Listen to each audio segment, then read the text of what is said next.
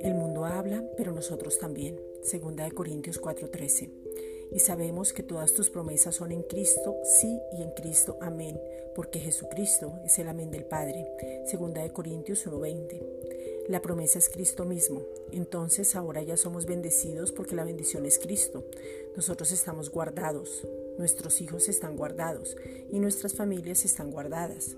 La economía está guardada, la salud está guardada, la iglesia está guardada, nuestros pastores están guardados, el cuerpo de Cristo está guardado, los gobernantes están guardados. Primera de Pedro 1.5.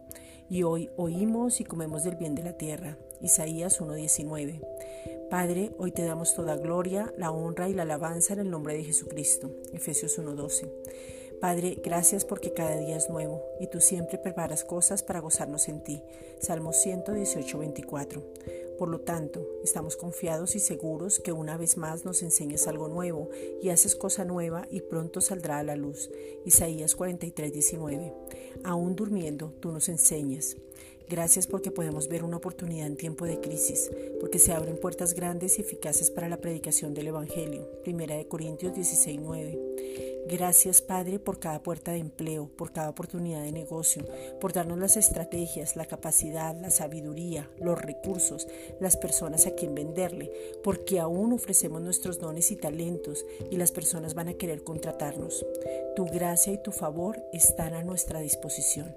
Santiago 1.17. Gracias Padre.